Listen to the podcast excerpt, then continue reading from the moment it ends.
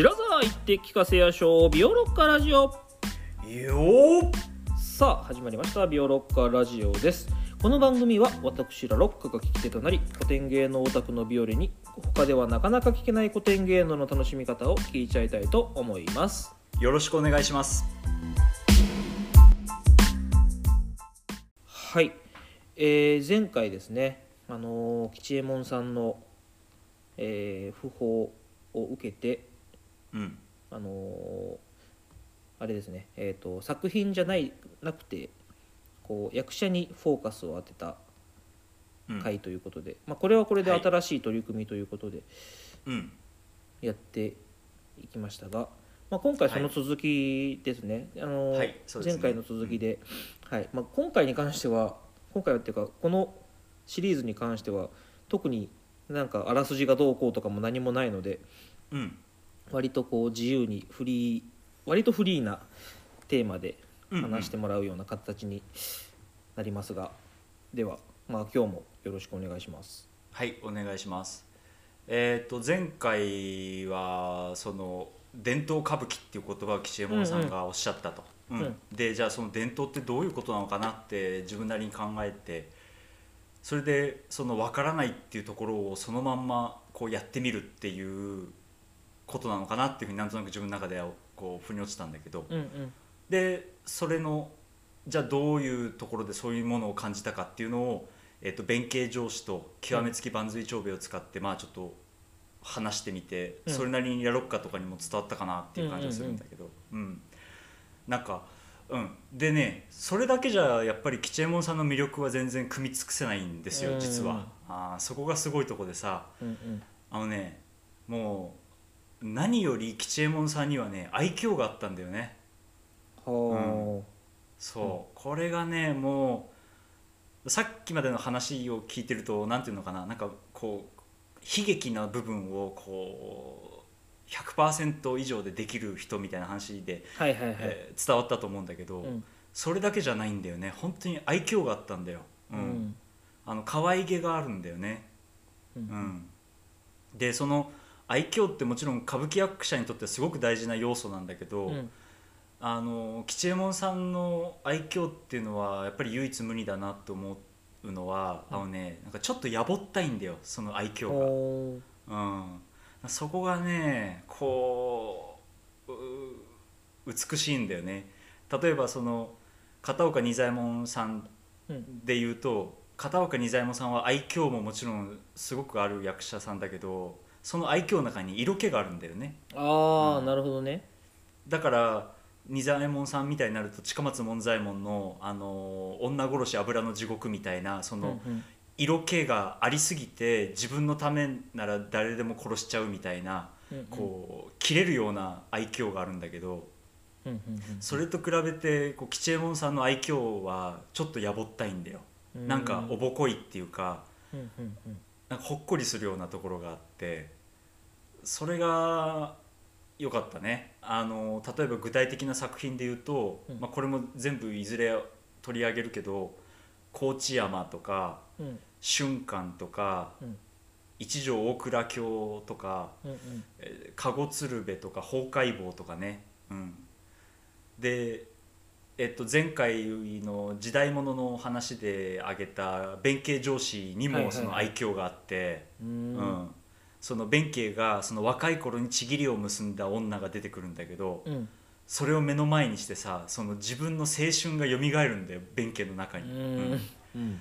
そのとてもその源平の合戦を生き抜いてそれで今自分のそのボスである義経と頼朝がかなりピリピリしてこれからねあの山伏の格好になってあたかの関を越えていくような厳しい男には思えないような愛嬌がその中に出てくるんだようね。ん。うん、だからそれはねまたすちょっとなんていうのかな言葉にしづらいんだけどすごいんだよ。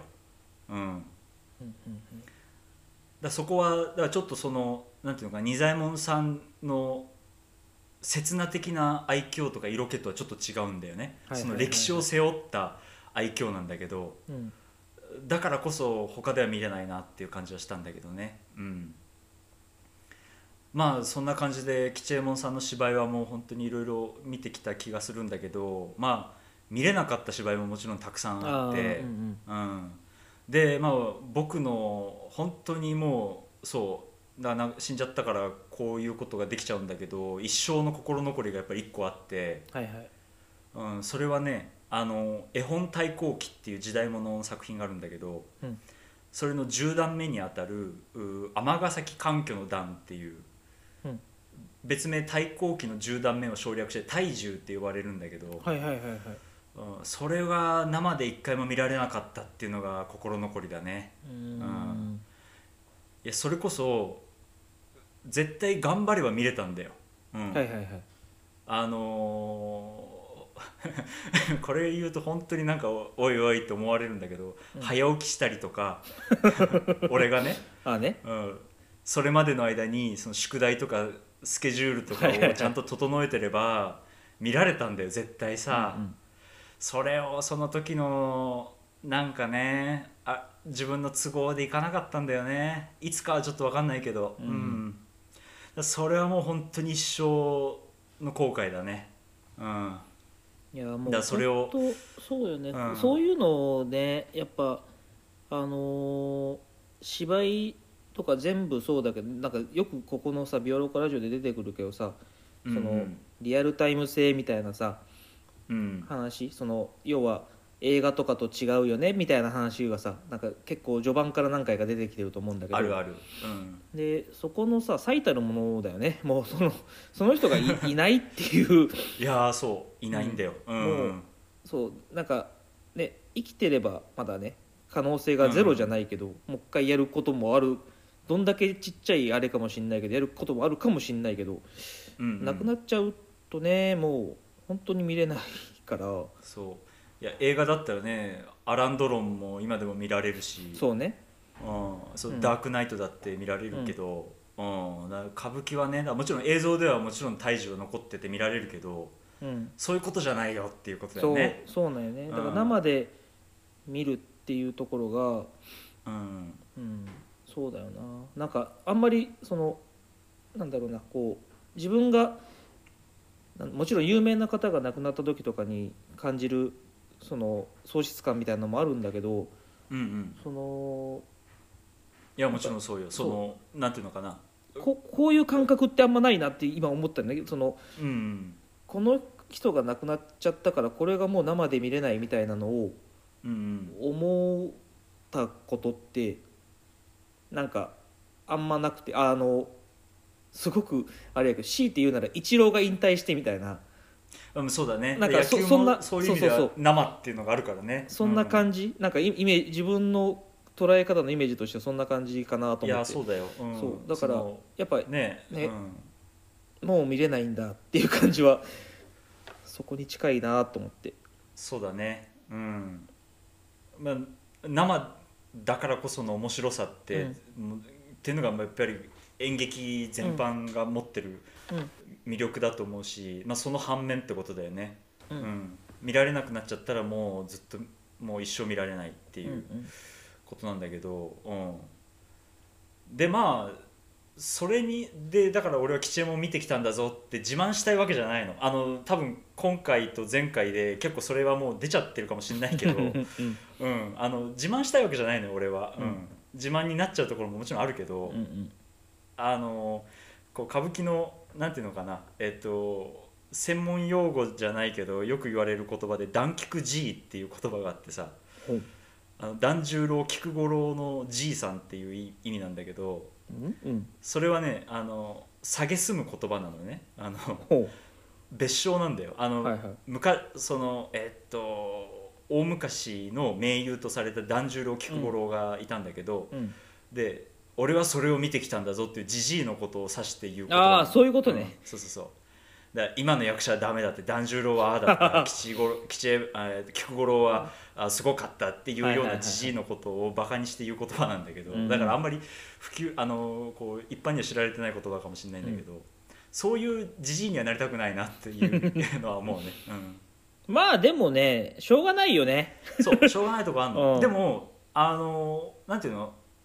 それだけじゃないじゃない。あの、うん。例えば今でも劇場とか通って隣に座ったご老人とかに会ったりしてさそれこそ吉右衛門の芝居ね2代目、はいはいはい。この亡くなった吉右衛門の話あの芝居とか見てるとさで隣のおじいさんとかと少し話したりすると、いや私は初代吉右衛門も見たことがあるんだけどみたいな話になったりするのよ、ううん。んで吉右衛門のこういうところが良かったみたいな話にはないってさ、はいはいだからただ単に吉右衛門がすごかっただけじゃなくて吉右衛門のこういうところがこれこれでいやこういうふうにその時思ったんだよねみたいな話とか聞こ聞けるとすごく俺は嬉しいのよ。そういう話好きであのいやもっと聞かせてくださいみたいになったりするんだけど、うんうんうん、だからまあビオロッカラジオはそういうことをしたいラジオだからさ、うんはいはいはい。だからまああの吉右衛門 G にならないように、うん。うん。あのちょっと頑張りますんで 何かあったら教えて、まあなってくれてももいいけどね別に まあねラロッカの株が上がるからラロッカとしてはいいことかもしれないけど。僕は全然構わないのであのああそうなんですね。ああもうちょっとはい聞かせてくださいって言ってたらあこの若者はなかなかねあのちゃんとこう扱い方も分かっていいねみたいな なってくれるだろうから。うんいやいそんな気持ちよくしたって別に何も出てこないよ、うん。いやでもねあの、まあ、半分冗談で言ってたけど実際それささっきも言ったけどしょうがないと思ってさ、うん、あのそうしょうがないの、うん、なんかやっぱさ昔は良かったじゃないけどさ昔は良かったって言い切って今がダメだっていう文脈になっちゃうとダメかもしれないけどそうそうそうそう。昔が良かったことはさ本当だからさ、うん。本当だと思うし、あ実際すごいことだと思うしさその吉右衛門さんであってもあの團十郎菊五郎とかなんかその辺もさ、うんうんうんあのあの時はあれはすごかったんだよっていうことを伝えること、伝えることというか、うん。そういうことを語りたくなることはしょうがないと思うし語そうそう。語ってもらいたい部分もあるじゃない？そのあるある。凄さの部分でね、だからその結局なそれに比べて今のはってなるからダメなわけであって。そうそう。そう。なのよ。なんかそ,、うん。そこだよね。あのいやいいものは語り継いで全然いいと思うしさ。うんうん。うん。そう。でやっぱり芝居は生だからそう。もう今はやっぱり映像がは残って、うん。かなり古いものももちろん白黒とかでもね見られるけど、うんうん。やっぱり技術の限界ってどの時代にも絶対あるわけじゃない、うん。あの俺たちだってこんなに映像あのほら、えっとモニターとかさこんなにかいうんうんうん。解像度上げてどうすんのとか思うけどもう10年前20年前の映像見たら古く感じるじゃん。そうね、そう。だからそんな感じで技術の限界って絶対どの時代にもあってさ。うん。でその限界なんか知らないよって言ってできるのが演劇のすごいとこだからさ。うんうんうん。うん生でやるわけだから、ね。例えば古い映像とか見るとやっぱりマイクの技術があれであの息遣いとかやっぱり分かんないわけよ。ああ、うん。なるほどな。息を吸ってるとか息を止めてるっていうのはやっぱり生で見ないと分かんないわけね、そういうところで感動したんだっていうような話っていうのはやっぱりそうやって口伝えで聞いていくしかないんだよね、もちろん文章とかにもたくさん残ってたりするけど、うん。うん。で歌舞伎とかやっぱり伝統芸能っていうふうにして継承している人たちが、えっと、やってるのはすごいなと思うのはそれをさそのやっぱりみんなで守っていくわけよ。例えば、はいはいはいその一力茶屋の段とかで言うとさたくさんその中井さんたちが出てくるわけじゃない。うんうん、であのもちろんあの一力茶屋の段の大星由良之助も吉右衛門さんの当たり役だったけどうんでその吉右衛門さんの背中をさその1か月間毎日見てるわけよその中井さんたちは、はいはいはい。うん、だから吉右衛門さんが亡くなった後はもう吉右衛門さんはこういうことやってたよみたいなことを次の世代に伝えることができるわけね。ああなるほどね、うん。そうやって芸はさ引き継がれていくわけよ。うんもちろんもう吉右衛門さんのえっとクローンみたいなものはできないけれども、うんうんうん。うん、だそうやってだからその感動を伝えるっていうのはすごく大事なことだよね。うん、そうだねそうそれで吉右衛門 G にならないために、うん。あのじゃあこれから何を見ていったらいいかっていう話をちょっと希望的観測を踏まえてしていきたいんだけれども、はい。うん、あのまあえっと吉右衛門さんは立ち役って言って男の役をやってた方だけど、立ち役ではねやっぱり、えっと、今あの揃ってると思うので人材が、うんえっと、その人たちの名前を挙げていくとすると、えっと、もうもちろん十分経験を積まれて俺がなんかこれからとか言うのはすごくおこがましいんだけど例えば中村士官さんとかね、うん。あのこの間えっと、熊谷陣屋を、えっと、国立劇場でやってあのすごく玄人受けしたので であのそうこの、えっと、士官が、えっと、橋之助っていう名前だったんだけど、うんえっと、士官を襲名する時にやったのがあのビオロッカラジオの、えっと、熊谷陣屋の段で話した時の公演なんですよ。あーあはいはいはいはい。でそこでつながっていくんだけどうんうんうん。その士官さんが、えっとまあ、襲名して熊谷次郎直実をやるっていうので吉右衛門さんが付き合って、うん。付き合うっていう言い方をするんだけど付き合って義経をやったんだよねその時ね。ううん。んだからその時のだ僕の印象では士官より全然吉右衛門みたいな感じになっちゃったの。ああなるほそう。どね吉右衛門が舞台をかっさらってったぜみたいになったんだけど、うんまあでも多分そこからもどんどん経験を積まれて、えっと、次やったきその熊谷陣屋はもうすごかったらしいんですよ、うん。うん。僕見見られなかったんだけどちょっと東京行けなくて、うんうん。うん、でまあだから中村芝翫さんはこれからやっぱり時代物とかをどんどんやっていく先端をトップをこれから引っ張っていく人なのではいはい。どんなことをやるのかっていうのをすごく楽しみにしたいなと思ってて、うん。で次が、えっと、松本幸四郎。この間まで市川染五郎さんだったけど襲名して。うんうんうんうん。うん。あの吉右衛門さんにとっては老いにあたる人なんだけど、はいはい。えっと、これも幸四郎襲名の時に勧進帳をやって、うん。えっと、吉右衛門さんはえっと富樫で付き合ったのかな、うん。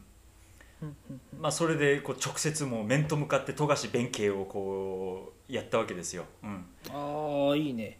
うん、でもう幸四郎さんはもう染五郎時代からもうずっと時代物をやることを結構なんていうのかなライフワークにしてるから、うんうん。これからどんどん多分その吉右衛門さんを引き継いでいくっていう中の一人になると思うんでうんうんすごく楽しみ、うん、でもやっぱり幸四郎さんももう勧進帳も幸四郎さんのも何度も見てるけどやっぱりやればやるほどどんどん面白く僕は感じるようになってきてるからうん次やる弁慶は楽しみだね。うん。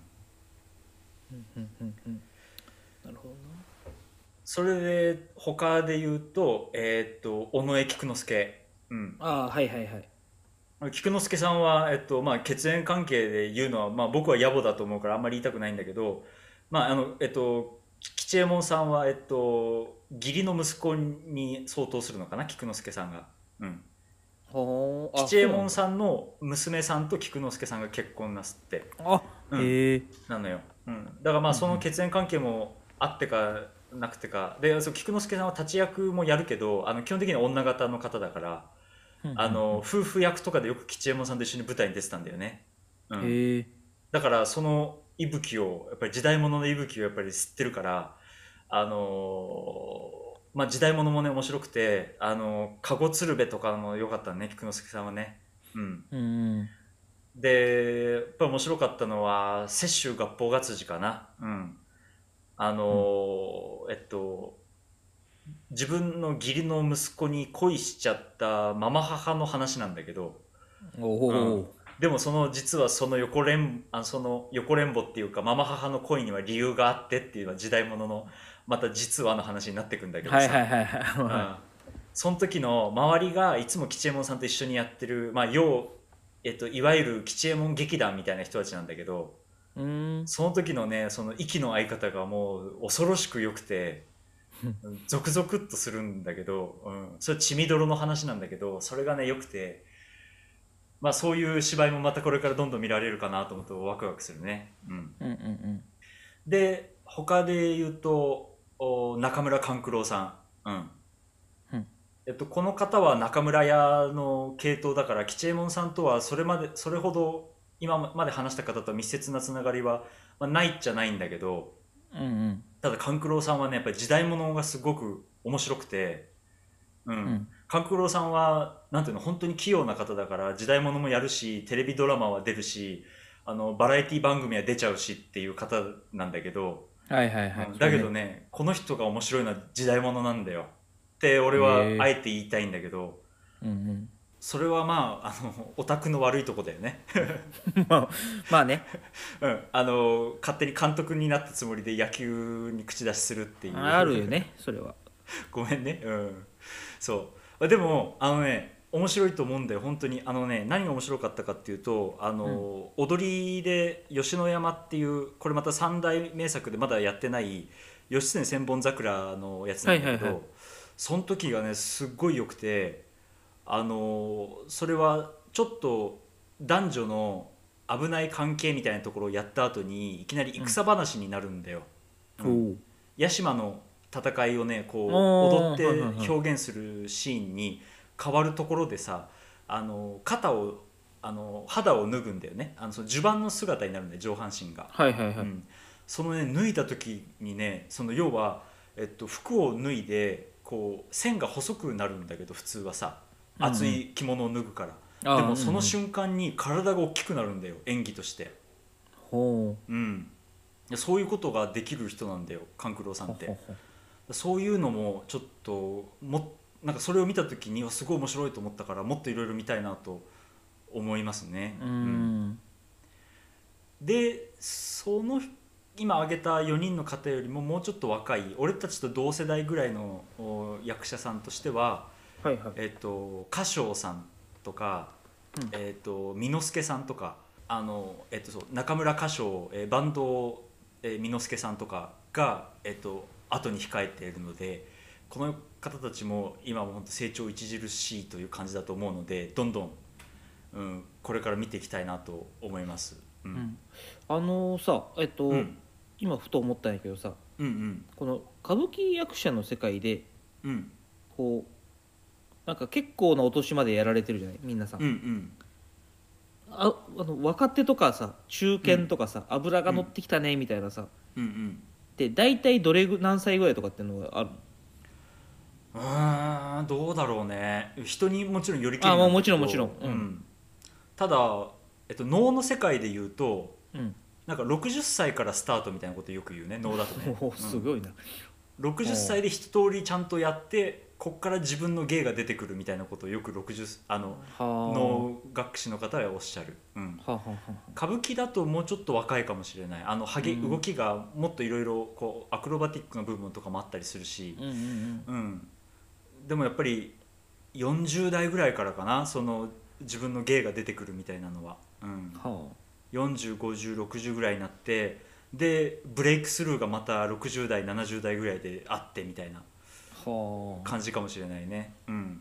すごいね。まだ間に合うなじゃそう、うん、全然間に合う。だだ僕は一生同世代の歌唱さん美之助さんをと伴走していくつもりで勝手に、うん、言うつもりでいます、うん、だから全然そのねだから吉右衛門さん亡くなったことはもちろんすごく大きな損失だし、そう。うんうんうん。だから77歳で亡くなるっていうのはそのそういうことなのよその若さがあるわけまだ。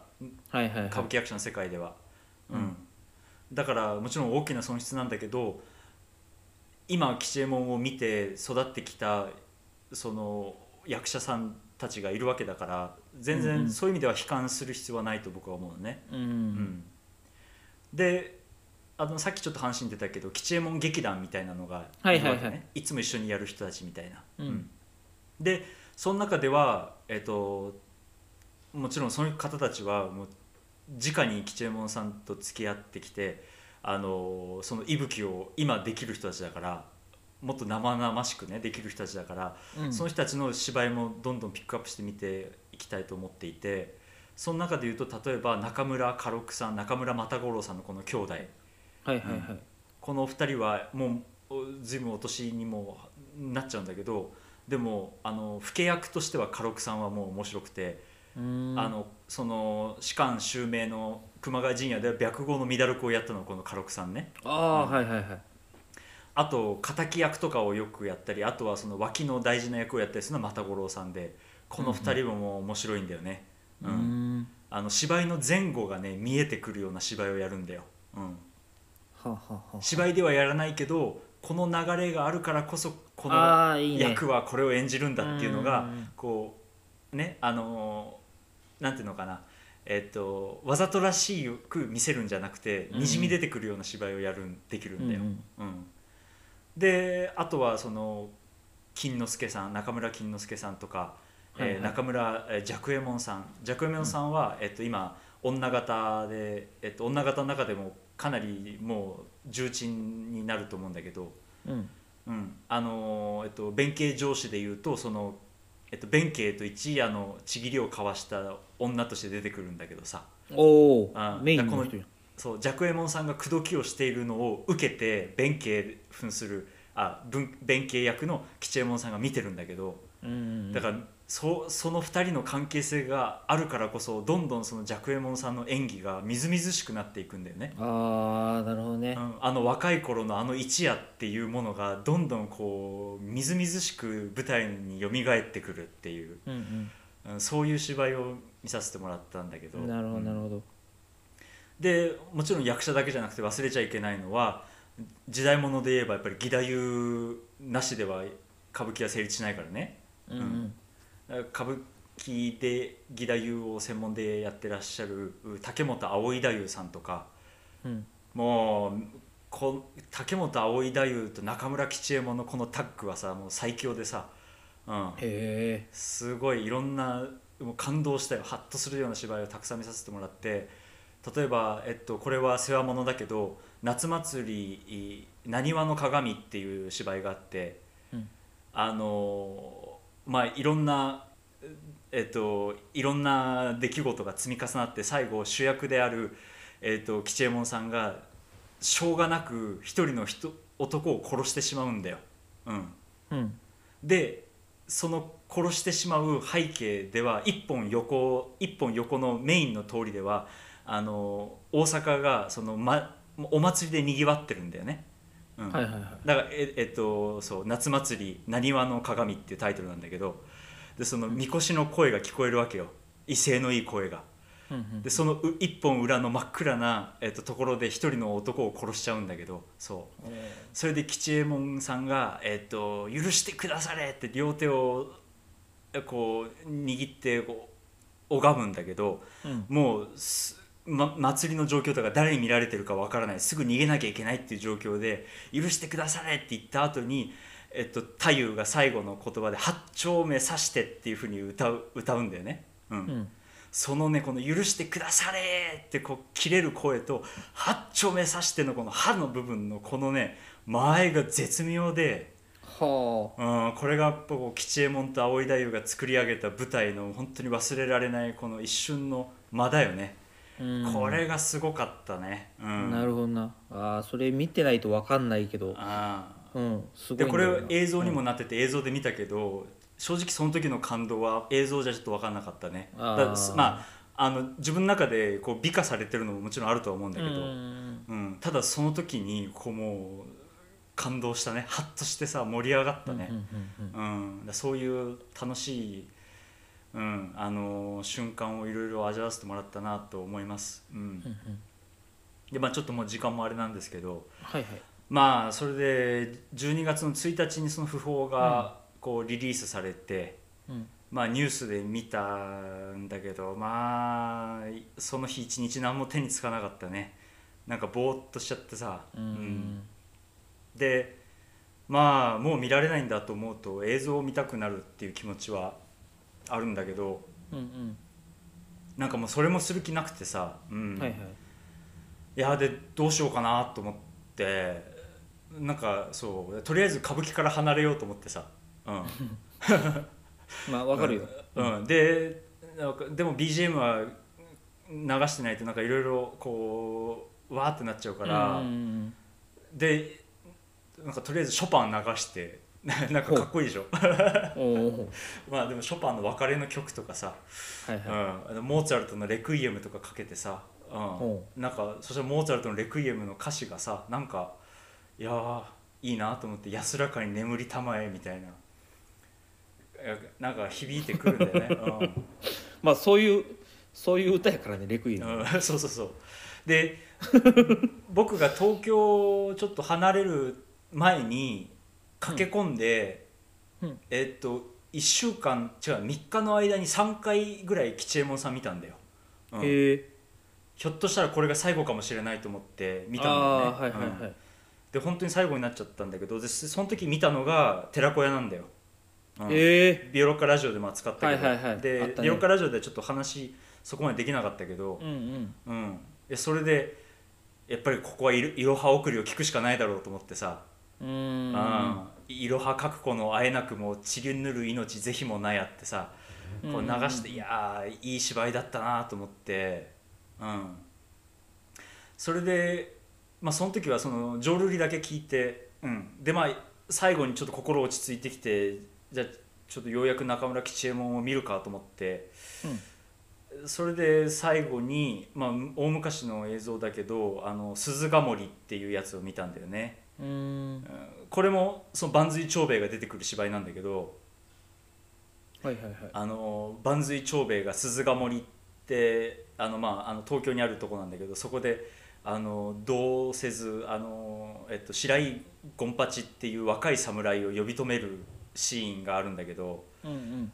あの「おわけのお待ちなせやし」っていうしセリフがあるんだよ。これが第一声なんだけど。ほう。うん。あの夜道でずっと腕組んでその白井権八があの敵と戦ってんのを見てんだよね万髄長兵衛が。うん。うんうん。で刀を振り回してるところをさどうすることなくあの見てるんだよ。うん。それで白井権八が帰ろうとするところをその一言あのその万髄長兵衛は江戸っ子のヒーローだからなんか妙に高い声とか大きい声で呼び止めるわけじゃなく「こうおわけのお待ちなせやし」ってこう呼び止めるんだよね。はいはいはい。あそこがまあまあビデオで見たけどかっこよくてさ、うん。うん。いやよかったね。うん。ね。そうそう。それで、えっと、中村吉右衛門さんはあの屋号は播磨屋っていう屋号なんだけど、はいはいはいはい。うん、でまああのご本人はその初代吉右衛門を本当にこう崇拝していて、うん。であのそれで修山祭っていうのをやったんだよ、うん。はいはいはい。その毎年9月にし修山ってまあ、えっと、配合だけどその初代中村吉右衛門が得意としていた役をやるっていう毎年やってたんだよね。うん。うん。でそれでもう本当に僕としてもいろいろ勉強になって、うん、楽しかったんだけどで播磨屋っていう屋号にはもう一つさ上のステップアップした屋号があって、ステップアップそうそう大播磨っていう屋号があるんですよ。うん。はいはいはい。で吉右衛門さんはその初代を崇拝してるからそのどうか大播磨という役あの屋号はかけてくれるなっていうこうおうんご法度をこう出してたんだよね、うん、はははだけどやっぱり観客っていうのはまあエゴエゴな存在でもあるから、うん。どうしても大播磨とかけずにはいられないわけよ、うん、まあまあそうね気持ちとしてねこっち側がね。だってそれぐらいいい芝居をやっぱりやってるからさ、うん。で本人は謙遜してるけどだから役者のもちろんで観客もそのな 2, 二代目中村吉右衛門を崇拝してるけどうんだけど2代目の意思と反して観客をやっぱりかけちゃうんだよね。大播磨ってさ、うんまあ、ここがなんていうのかな観客と俳優のまた美しい出会いって一言で言うとまあ吉右衛門さん嫌な顔するかもしれないけどうんうんうん。出会いだったなと思うんだよね。ね立場うん。がね、違うからそうそそれはね言っちゃうよね。ういや言っちゃうよ、うん、言っちゃうよ。でこっちはさかけちゃいけないって知ってるけどかけざるを得ないし、で自分かけてない時もさ「いやそうだよ。大播磨だよ」ってさ心の中でさ思っちゃうんだよね。う、うんうん。うん。んまあそんな感じでしたね。うん、うんまあそうね。でそうね。でお葬式は今回は大きな感じでコロナでできないけどうんうん。あの霊柩車が葬儀場を出る時にさ大向こうの人たちがさは屋号をかけるんだよね。ああそうなんだ、これがそうね。歌舞伎役者の見送り方なんだけど。はそれが最後の掛け声になるんだよね、あ、うん。ああそうね。いやーそうね。うん。まあそんな感じですわ。長くなったけど。うん。うん。いやーなるほどね。いやなんかしんみりしちゃいましたが結局。うんいやちょっとねいやあのさっきちょっとは撮る前に話しててさ、うん。最後の「それではまた次回さよならの」さよならのとこで俺が大張間ってかけるかみたいな話してたけどうん、いやちょっとかけらんないね。うん、うん、まあね。そう。うん。まあちょっと皆さんも心の中で「大張間」ってかけてくれるといいかな。うん。そうですね。いや本当ねこの一人の方のねえっとフォーカスを当てた回を初めてあったんですが、うん。うん、でも実際そうねこのこういう出来事でもないとフォーカス当てるのも難しいのかなっていうのもちょっといやーそうだ逆,、ね逆に感じさせられましたよね。うん、なんかそういう意味ではなんていうのかな、うん。あの終わりができちゃったからね。語れるっていうのはあるよね。そう。そうそうそうそう、結局そうなの。よそこまでのことしか語れなくなるので、まあ、別にもちろんそれでもいいんだけど、うんうん。なんかねあのなんだろう。じゃあじゃあ誰選ぶんか問題とかもあるし、うんまあうん、これからいつもの「ビオロッカラジオ」みたいに作品を語る上でね折に触れて、まあうん。吉山さんの吉山さんの話はもちろんするけどあの今のね役者の話とかもどんどんしていきたいですね、そしたらやっぱりいろいろビオロッカーたちも見に行けると思うんで。そうそう。であのやっぱね知知ったらね知ったらいけるし、うん。あのも興味も出るだろうし。うん。でそうでも逆にこういうねあの思い出的に語るっていうのもやっぱ大事だなと思うのでだから誰かが語り続かないとね、こうさっきもどっかでありましたけどそうそう。語り語り継がないとななくなっちゃうもんだから。うん。うん。まああの吉ね吉右衛門 G にならないようにね、うん、まあそれに僕があのさっき言ったように見てない芝居もたくさんあるから僕が語るのもおこがましいのは重々承知だけど、まああくまでもまあ本当大げさに言うと青春の半分として語るみたいな形で、まあ、多めに見てくれればいいなと思います。うん。はい。うん。まあえっととりあえずそうですね。今回はそろそろこの辺りでお時間とうん。いうことで。次回からうん。またえっと次はまた作品にフォーカスを当てたような形で、そうだね。作品を取り上げてまたいろいろやっていきましょう、うん。まだ何も決まってはないと思いますが。はい。決まってないです、ただね今回の話で思ったんですよ。うん。あのちょっと話は余談になるんだけど、うん。あのーまあ、これも取り上げるんですけどっていう芝居がとても多いですね。すごく多いなといや思って。あだから本当にそれぐらい吉右衛門さんにさいろいろ見させてもらってうん。だからそれがなんていうのか、まあ、もちろんこの「ビオロッカラジオ」って企画のは発端はラロッカに話を振ってもらったことだけど、うんうんうん。でもそれで語りたいと思ったのはやっぱり吉右衛門さんの芝居があったからだっていうのはあるよね。いやー、うん。そうよね。本当に大きかったんだなっていうのはそこを聞いてね思った。あのなんかこのこの人のこの作この作品のこれがとかそのなんだっけ次を担う人たちのところの中でさうんうん。いろいろ出てきたけどうん。出てきたやつが全部ね今後扱うというあの現地が取られた状態になっていますので。そういやまあ俺としてはちょっとビビってんだよね。ネタバラシしちゃったとこあるから、あのまあまあ、うん。まあいつとは言ってないのでね。そうそうそう。あの元ネタい。やあの元ネタが吉右衛門なんだぞっていうのはバレちゃったから、ああまあそうね。うん、本当は小出しにしていこうと思ってたんだけどまあそんな感じです、うん、うんうん。